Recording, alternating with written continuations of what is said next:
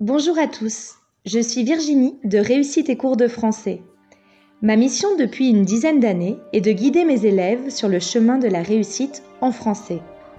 Aujourd'hui, je te propose de nous rejoindre dans cette belle aventure et de me suivre sur les différents réseaux pour obtenir le maximum de conseils pour réussir en français. J'ai créé ce podcast pour te donner envie de découvrir les belles œuvres qui constituent notre patrimoine littéraire.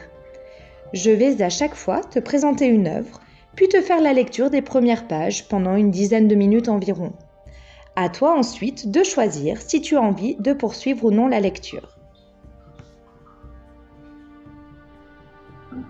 Aujourd'hui, je te propose la lecture du début d'un roman très célèbre de Gustave Flaubert qui s'intitule Madame Bovary et qui a été publié en 1857.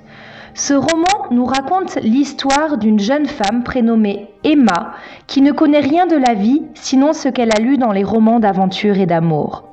Elle s'imagine donc que la vie ressemble à ses lectures. Elle va vite déchanter en se mariant avec Charles Bovary, médecin très terre à terre, sans folie, sans imagination. Emma va tenter de réaliser ses rêves en prenant des amants, mais décidément, le monde ne semble pas correspondre à ses rêves. C'est un roman de la désillusion. Je te propose de découvrir les premières lignes du premier chapitre qui nous présente le personnage, de Charles Bovary. Nous étions à l'étude quand le proviseur entra, suivi d'un nouveau habillé en bourgeois et d'un garçon de classe qui portait un grand pupitre. Ceux qui dormaient se réveillèrent et chacun se leva, comme surpris dans son travail. Le proviseur nous fait signe de nous rasseoir, puis se tournant vers le maître d'études. Monsieur Roger, lui dit-il à demi-voix, voici un élève que je vous recommande. Il entre en cinquième. Si son travail et sa conduite sont méritoires, il passera dans les grands ou l'appelle son âge. Resté dans l'angle, derrière la porte, si bien qu'on l'apercevait à peine, le nouveau était un gars de la campagne, d'une quinzaine d'années environ, et plus haut de taille qu'aucun de nous tous. Il avait les cheveux coupés droits sur le front comme un chantre de village, l'air raisonnable et fort embarrassé. Quoiqu'il ne fût pas large des épaules, son habit veste de drap vert à boutons noirs devait le gêner aux entournures et laisser voir par la fente des parements des poignets rouges habitués à être nus. Ses jambes, en bas bleu, sortaient d'un pantalon jaunâtre très tiré par les bretelles. Il était chaussé de souliers forts, mal cirés, garnis de clous. On commença la récitation des leçons. Il les écouta de toutes ses oreilles, attentif comme au sermon, n'osant même croiser les cuisses ni s'appuyer sur le coude. Et à deux heures, quand la cloche sonna, le maître d'études fut obligé de l'avertir pour qu'il se mît avec nous dans les rangs. Nous avions l'habitude, en entrant en classe, de jeter nos casquettes par terre, afin d'avoir ensuite nos mains plus libres. Il fallait, dès le seuil de la porte, les lancer sous le banc, de façon à frapper contre la muraille en faisant beaucoup de poussière. C'était là le genre. Mais soit qu'il n'eût pas remarqué cette manœuvre, ou qu'il n'eût osé s'y soumettre, la prière était finie, que le nouveau tenait encore sa casquette sur ses deux genoux. C'était une de ces coiffures d'ordre composite, où l'on retrouve les éléments du bonnet à poil, du chapka, du chapeau rond, de la casquette de loutre et du bonnet de coton. Une de ces pauvres choses, enfin, dont la laideur muette a des profondeurs d'expression comme le visage d'un imbécile. Ovoïde et renflée de baleine, elle commençait par trois boudins circulaires, puis s'alternaient, séparés par une bande rouge, des losanges de velours et de poils de lapin.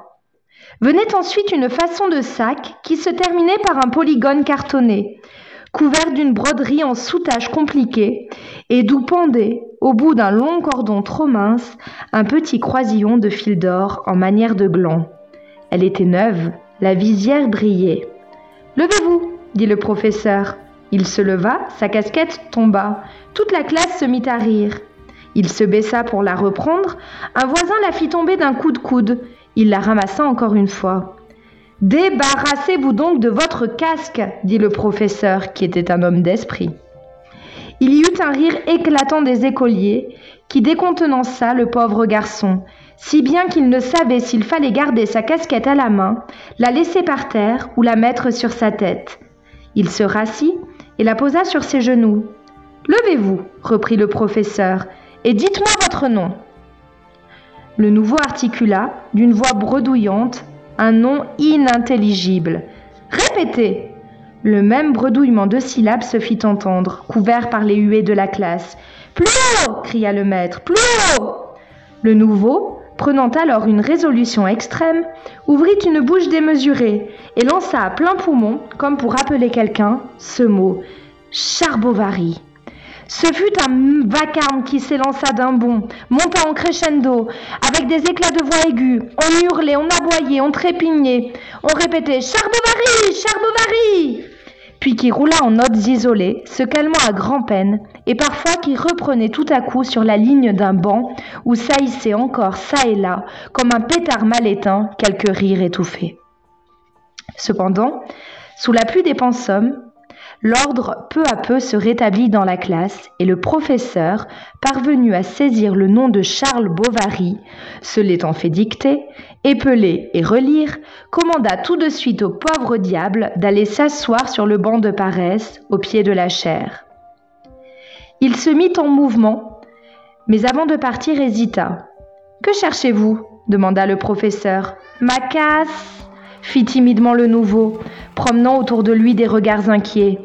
Ça s'envers à toute la classe exclamait d'une voix furieuse.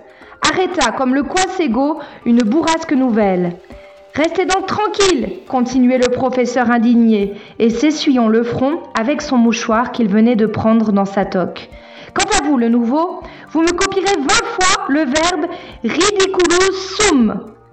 Puis, d'une voix plus douce, Hé, vous la retrouverez, votre casquette, on ne vous l'a pas volée. Tout reprit son calme. Les têtes se courbèrent sur les cartons, et le nouveau resta pendant deux heures dans une tenue exemplaire. Quoiqu'il y eût bien, de temps à autre, quelques boulettes de papier lancées d'un bec de plume qui vint s'éclabousser sur sa figure. Mais il s'essuyait avec la main et demeurait immobile, les yeux baissés. Le soir, à l'étude, il tira ses bouts de manche de son pupitre, mit en ordre ses petites affaires, régla soigneusement son papier. Nous le vîmes qui travaillait en conscience, cherchant tous les mots dans le dictionnaire et se donnant beaucoup de mal. Grâce, sans doute, à cette bonne volonté dont il fit preuve, il dut ne pas descendre dans la classe inférieure, car s'il savait passablement ses règles, il n'avait guère d'élégance dans les tournures. C'était le curé du village qui lui avait commencé le latin, ses parents, par économie, ne l'ayant envoyé au collège que le plus tard possible. Voilà, je vais terminer euh, ma lecture des premières lignes de Madame Bovary ici. J'espère que cette lecture t'a donné envie d'aller découvrir les aventures de Madame Bovary et de son mari Charles Bovary. Euh, je te souhaite une excellente réussite en français. N'oublie pas que la force de la littérature soit avec toi. Et je te dis à très bientôt pour un nouveau podcast. Bye bye